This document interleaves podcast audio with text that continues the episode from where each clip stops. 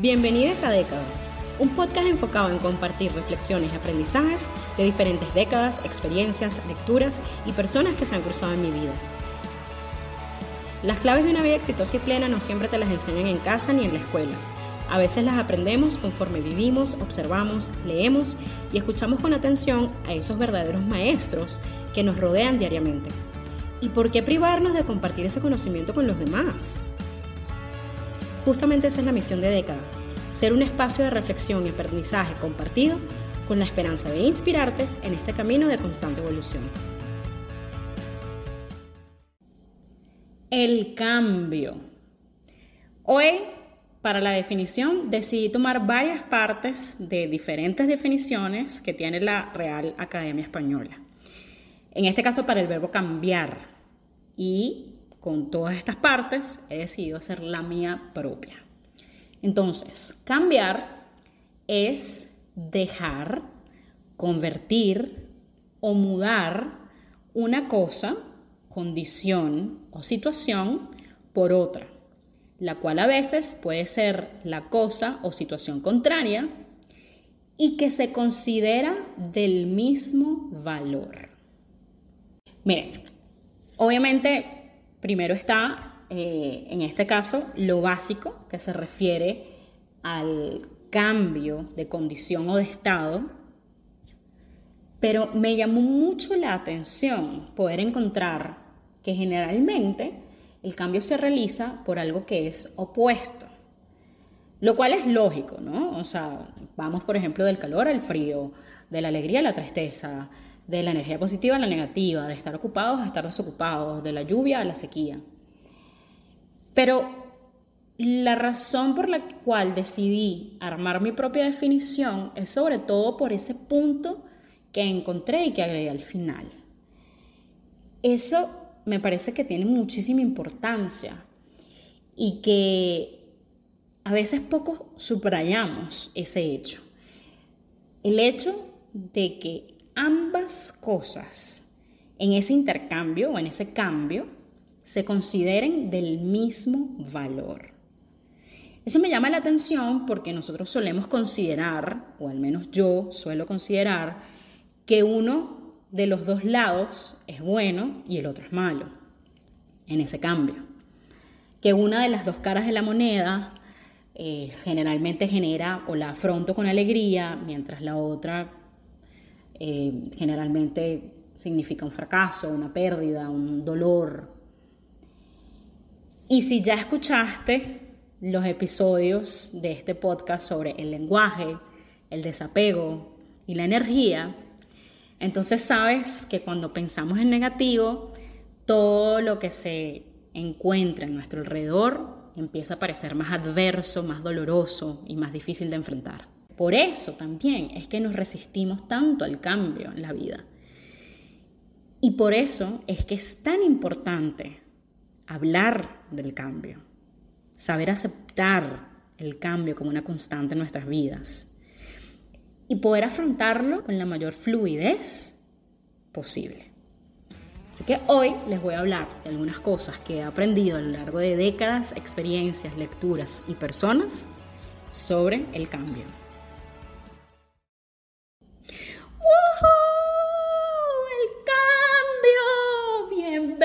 Sea. Nadie reacciona así, ¿cierto? O muy pocas veces reaccionamos así. ¿Y por qué es que no reaccionamos así cuando estamos en una transición o en el medio, justo como en el ojo del huracán, en el medio de esa transición o cambio? ¿Por qué nuestra reacción a un cambio suele ser, ay Dios mío, no, yo no quiero, pero ¿por qué? ¿Pero por qué a mí? ¿Y ahora yo qué voy a hacer? Dios mío, esto me está pasando en el peor momento. Es lo peor que me pudo pasar en la vida.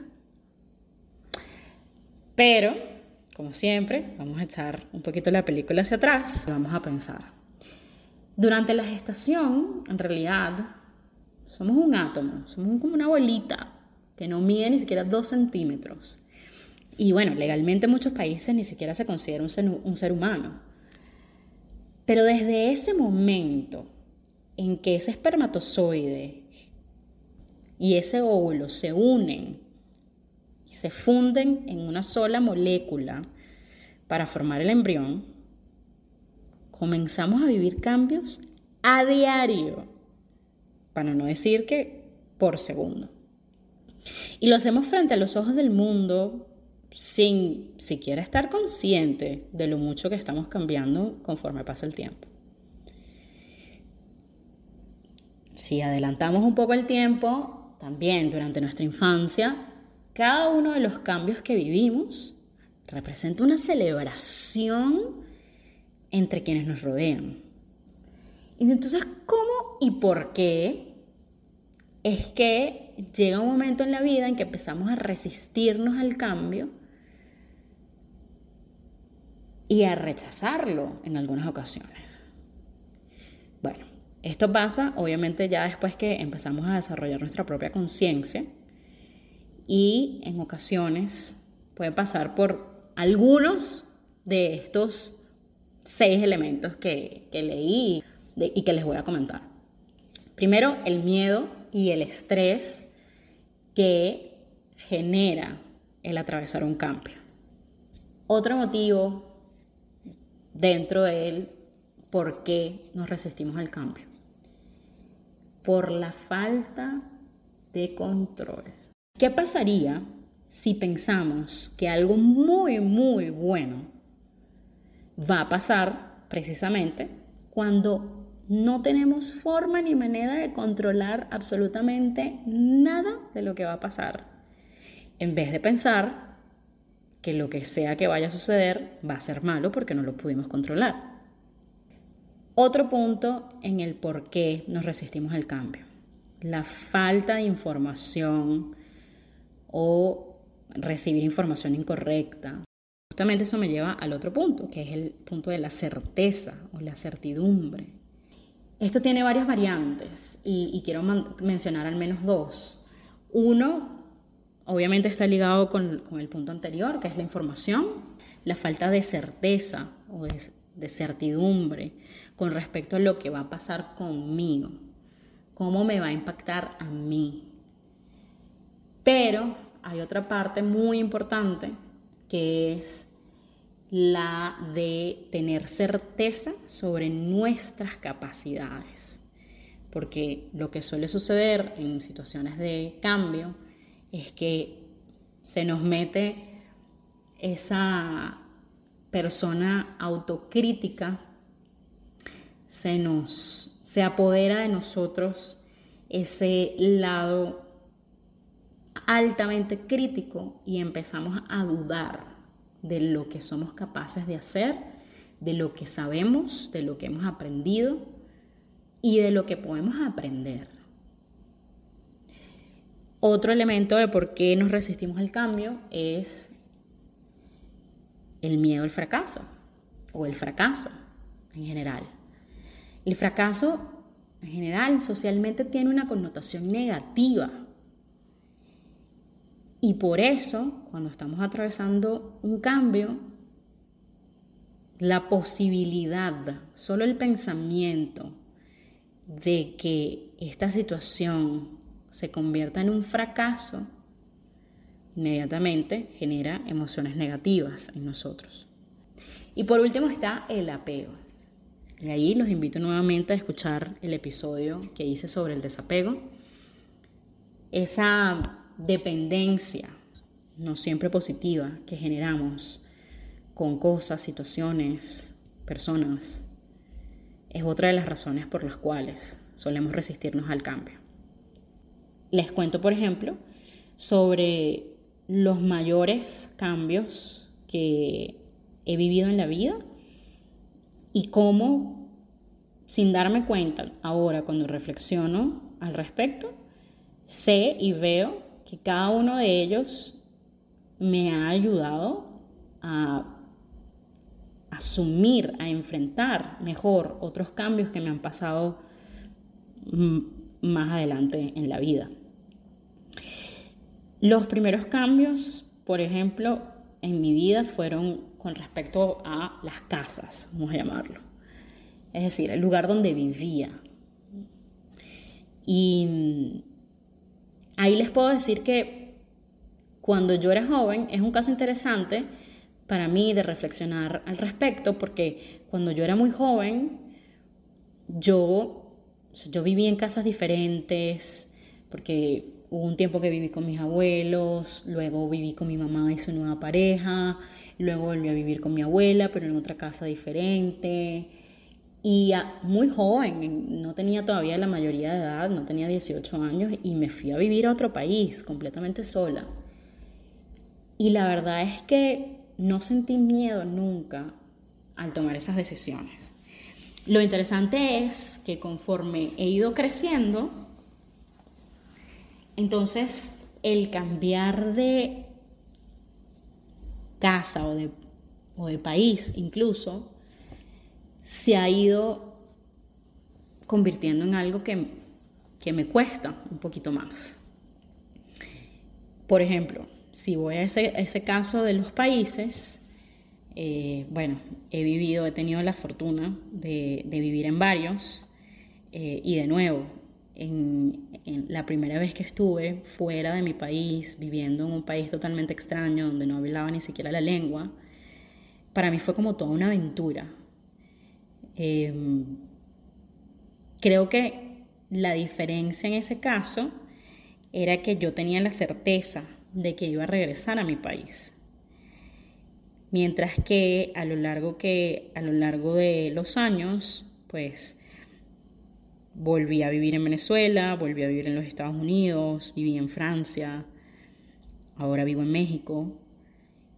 Y con cada país ha habido indiscutiblemente muchísimos cambios no es solo un cambio físico de ubicación, es un cambio de cultura, es un cambio de clima, es un cambio de alimentación, es un cambio de, bueno, de todo lo que se relaciona con la salud, por ejemplo, porque pues cambias de médicos, cambias, yo que sufro de muchas alergias, tengo que ir como rotando o ajustando mi tratamiento para las alergias, en fin. Y si bien es cierto que a medida que me voy haciendo más grande, me va costando un poco porque quisiera tener un poquito más de apoyo en, torno al cómo hacer ese cambio. La realidad también es que he desarrollado un músculo para poder asumir, enfrentar y sacar el mejor provecho de cada uno de esos cambios de países como que ya sé a qué me voy a enfrentar. Y entonces ya sé qué cosas tengo que poner en práctica y, y cómo me voy a sentir y cómo tengo que afrontar ciertas situaciones. Entonces eso hace que me adapte más rápidamente a esa nueva situación, a esa nueva circunstancia.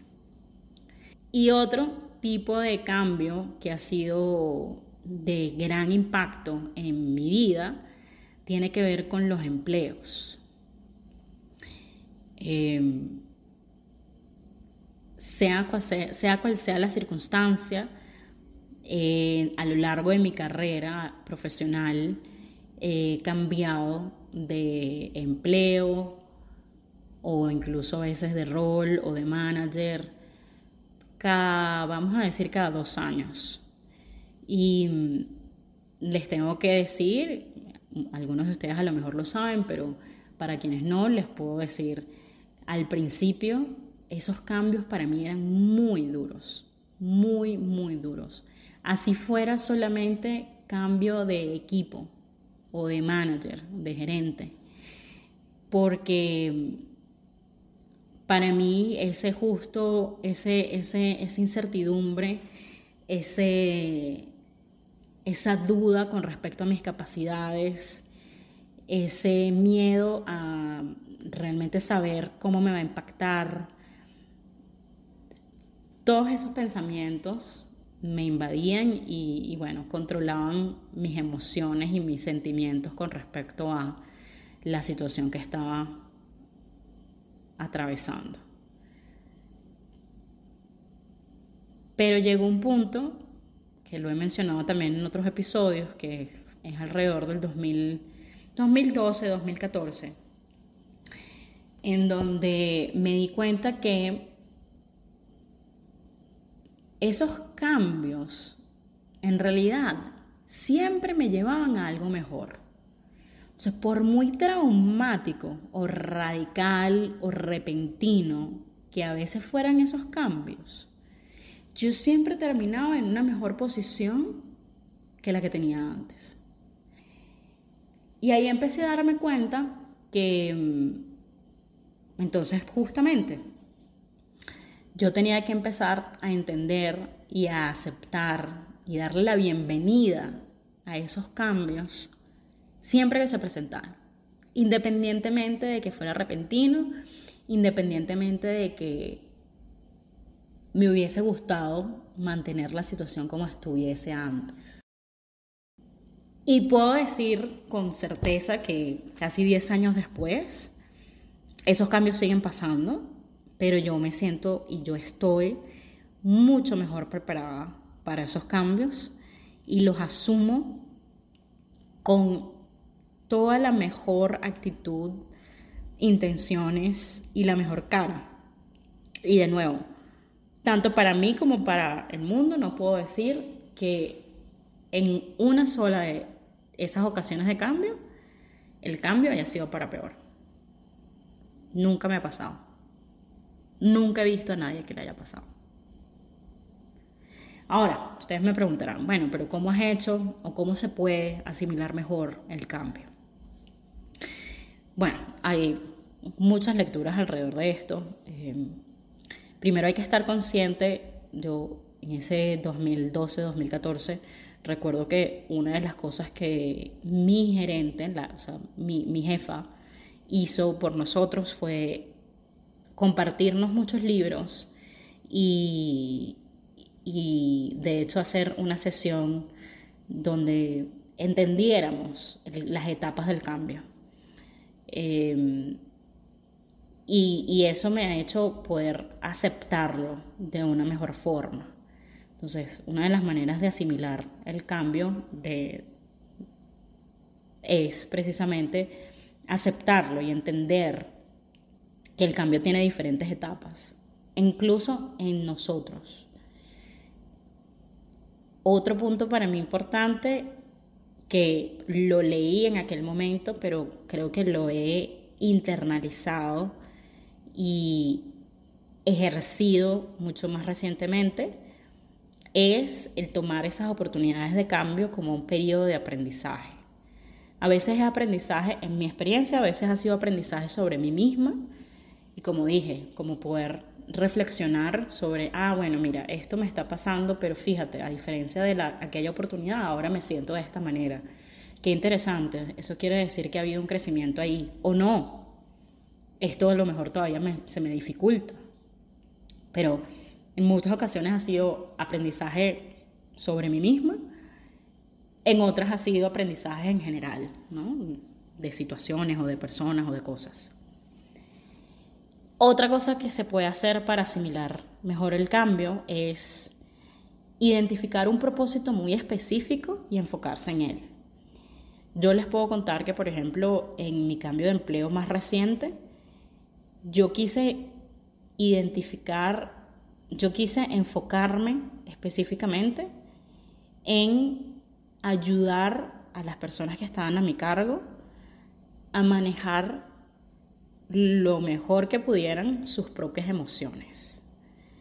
Entonces, yo me dediqué a abrir espacios y generar las oportunidades para que siempre que ellos lo necesitaran, aunque fuera solo expresarse y expresar lo que estaban sintiendo, yo estuviese disponible para ellos. Luego está pensar en positivo.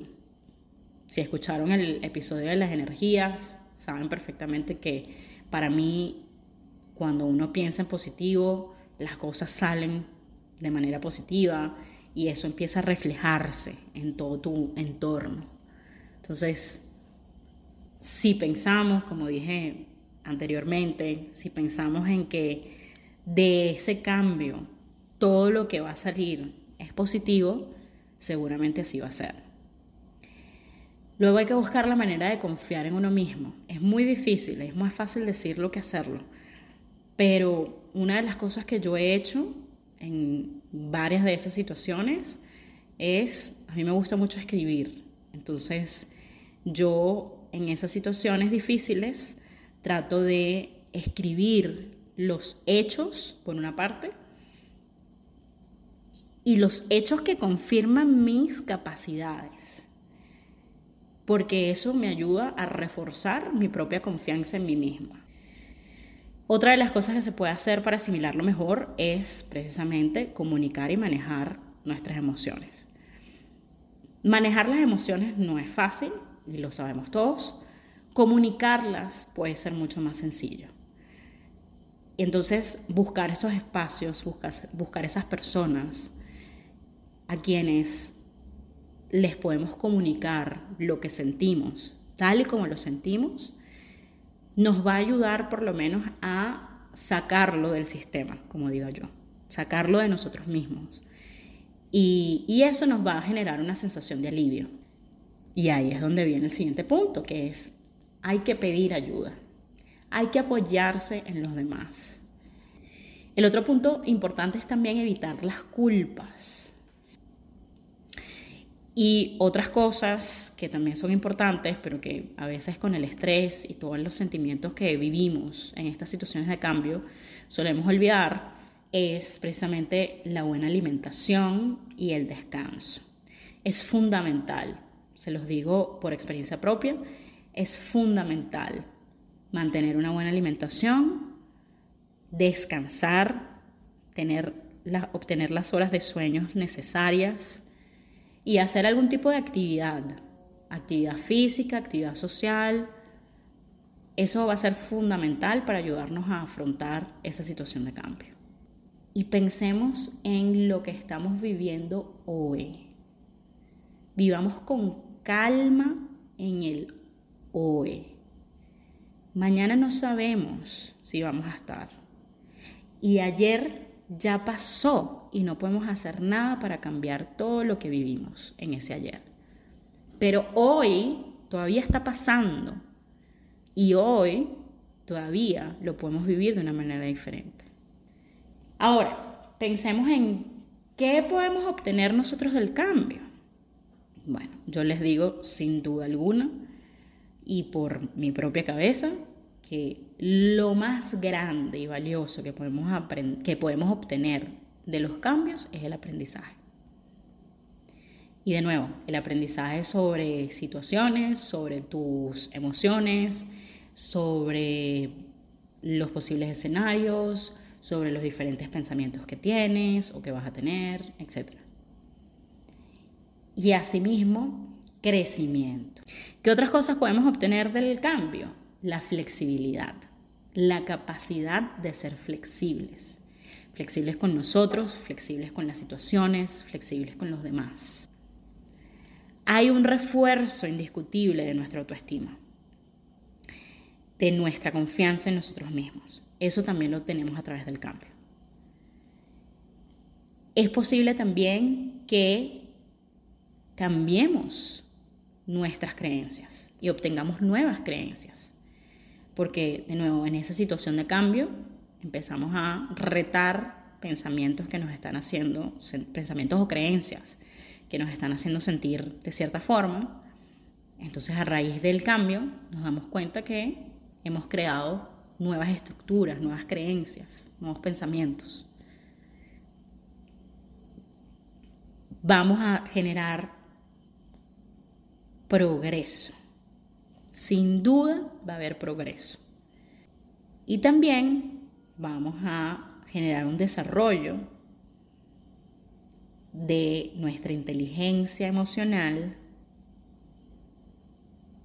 de nuestra certeza y conciencia de nuestras capacidades y del desapego. En resumen, les cuento el escritor, conferencista y periodista Ismael Cala dice, ¿qué es el cambio? El cambio es alegría. Los cambios son parte de la vida.